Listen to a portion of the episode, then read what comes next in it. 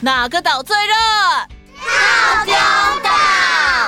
嗨，我是小易，欢迎来到童话套丁岛，一起从童话故事里发掘生活中的各种小知识吧。我们都在套丁岛更新哦。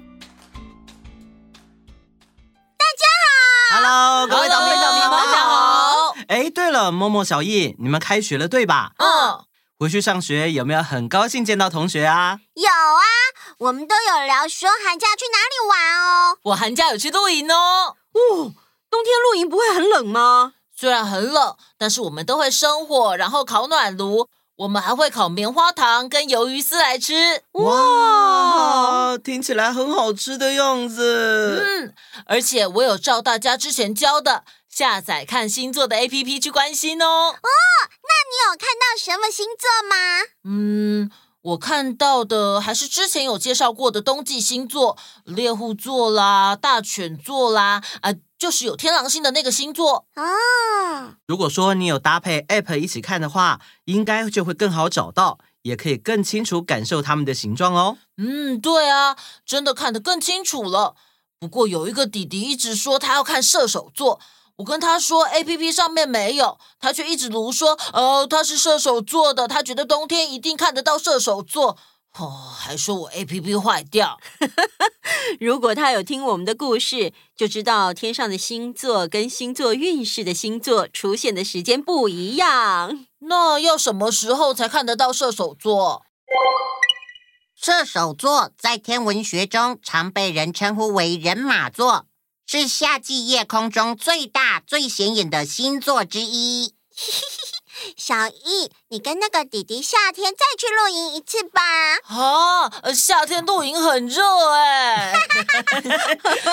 好啦好啦，露营的事情从长计议。那我们今天先来讲射手座的故事吧。在希腊神话里面。有一种叫做半人马的种族，他们有着半人半兽的外观，上半身是人类，但下半身却是马的姿态。大部分的半人马脾气都相当粗暴，爱喝酒又爱打架。不过呢，其中也有一个例外，那就是凯龙。凯龙是一个特立独行的存在，他的个性跟大家完全相反。一点也不野蛮，还十分的温文儒雅。这是因为，这是因为一般的半人马是人类和精灵所繁衍出的后代，但我跟大家不太一样。我的父亲是前代天空之神克罗诺斯，我的母亲是云之精灵菲吕拉。因为这段特别的出身，让凯龙被视为诸神的一份子。他长大之后，成为了一只高大强壮的人马，而且还相当好学，热爱阅读。他向众神请教，学习学问。例如，他去找太阳神阿波罗。阿波罗，我听说你的医学还有音乐都很厉害，我可以拜你为师，拜托你教我吗？嗯，当然可以啊。天资聪颖的凯龙学得很快。后来在医术上更是超越了阿波罗，让阿波罗说：“哇，凯龙，你太厉害了！我已经没有什么可以教你的了。”谢谢老师。那接下来你有什么打算呢？学问跟艺术方面我已经具足了，接下来我想学狩猎的技巧。狩猎啊？嗯，刚好我可以推荐你一位很优秀的老师哦。啊，真的吗？是谁呢？就是我的妹妹。月亮与狩猎的女神阿提米斯啊！于是凯龙在阿波罗的推荐下，从阿提米斯那里学会了各种精湛的狩猎技巧。在结业的那天，阿提米斯说：“哇，凯龙，你太厉害了！我已经没有什么可以教你的了。谢谢老师，你现在已经是这个世界上最有学问和最会狩猎的人了，可以说是文武双全。”那接下来你有什么打算呢？我想将我所学的知识和技能用来帮助需要帮助的人。后来，凯龙就待在希腊中部的派利翁山的一处洞穴里，一边种植药草，一边医治病人度日。同时呢，只要有人向他请益，他都很乐于指导对方。因为凯龙的医术相当精湛，让阿波罗都甘拜下风，因此凯龙又被称为医学始祖。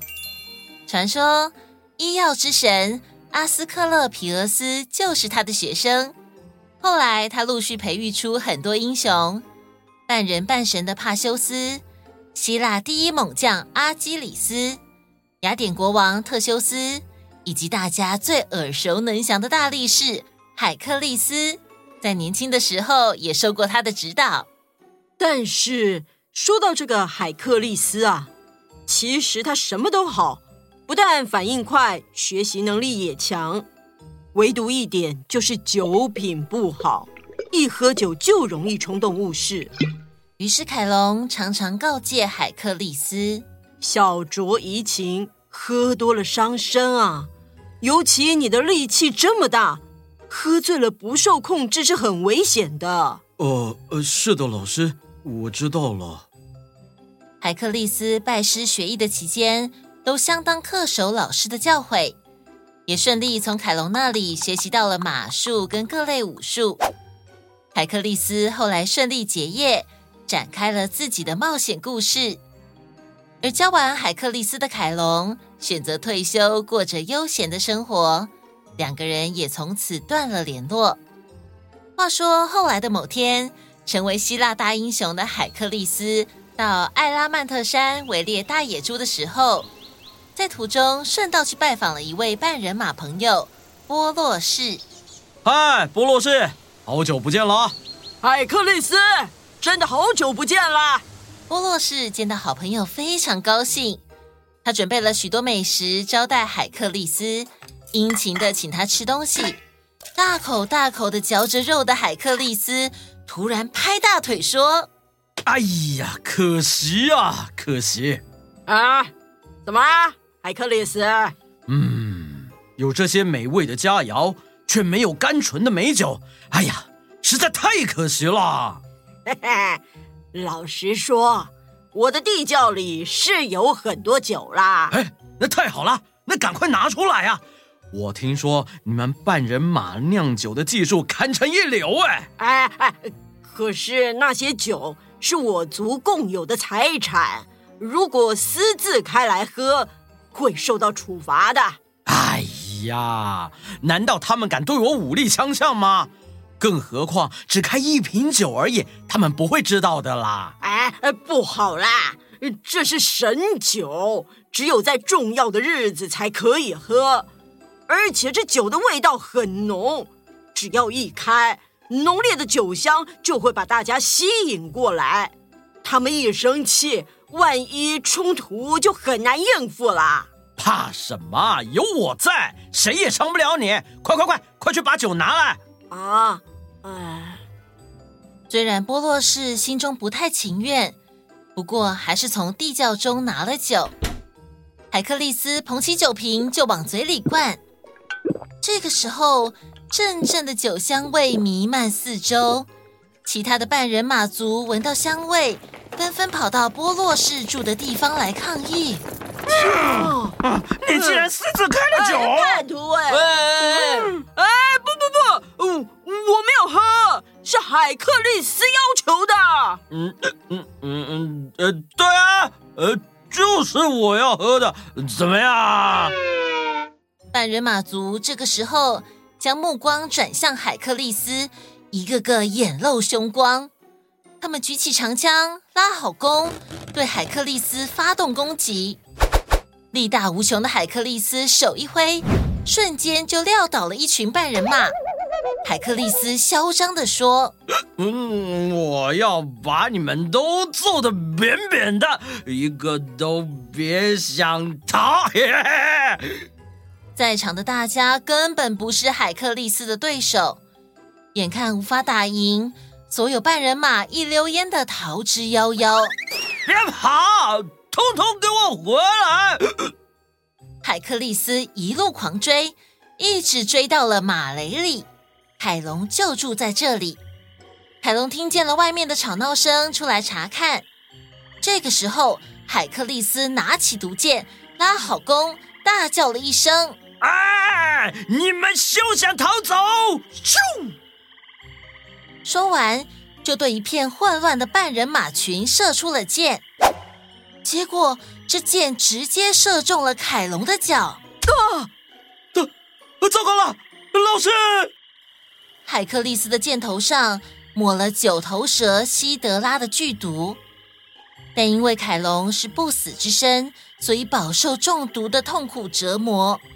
他对海克利斯说：“海克利斯，带我去找普罗米修斯，在高加索山顶。”是的，老师。这个时候的普罗米修斯。正因为偷了神火给人类，所以被宙斯绑在山上接受处罚。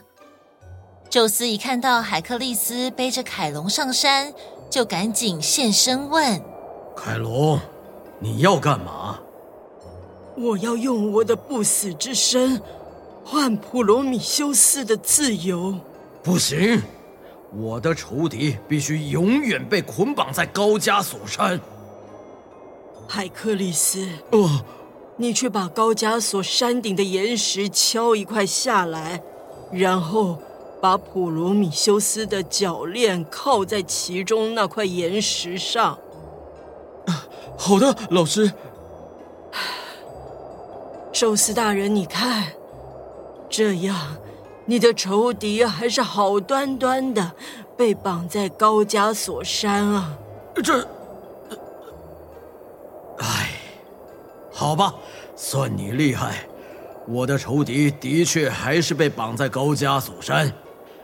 我允许你用不死之身换取普罗米修斯的自由。凯龙露出了微笑，轻闭双眼，离开了人世。唉，这家伙既然连快死了都还想要调停神和泰坦之间的仇恨呢？嗯。我决定了，凯龙与他的知识应当与众星一样长存。于是宙斯将凯龙升上天空，让他成为黄道十二宫的守护神射手座，也就是人马座。结束。哇，熟悉的人物又登场了。嗯，他们就像连续剧一样啊，会发生各式各样的传说故事。而且人马座真的也蛮特别的哦，在人马座的区域，银河达到最大的亮度和宽度，银河系的中心也在人马座附近。银河系中心也太酷了吧！对呀，对呀。不止这样哦，之前科学家不是有拍到有史以来第一张黑洞的照片吗？这个黑洞非常大，而且就位于银河系的中心，也就是在人马座的附近。它还是目前观测到的离地球最近的黑洞哦。哎，这张照片我有印象，哎，一圈亮亮的，像一个甜甜圈一样。一想到这是神秘的黑洞，就觉得好神奇哦。抬头看天空的话，看得到那个黑洞吗？黑洞影像是由位于六个地理位置的八个电波望远镜观测站收集，经由孔径合成数据获得的电波影像，经过五年的复杂运算处理才得到的相片。哇天啊！真的是感谢这些科学家的努力，我们才可以看到黑洞的影像。好啦，时间差不多啦，射手座的故事还没有说完哦。我们下次再继续说东方版本的射手座故事。好的，那我们下次见，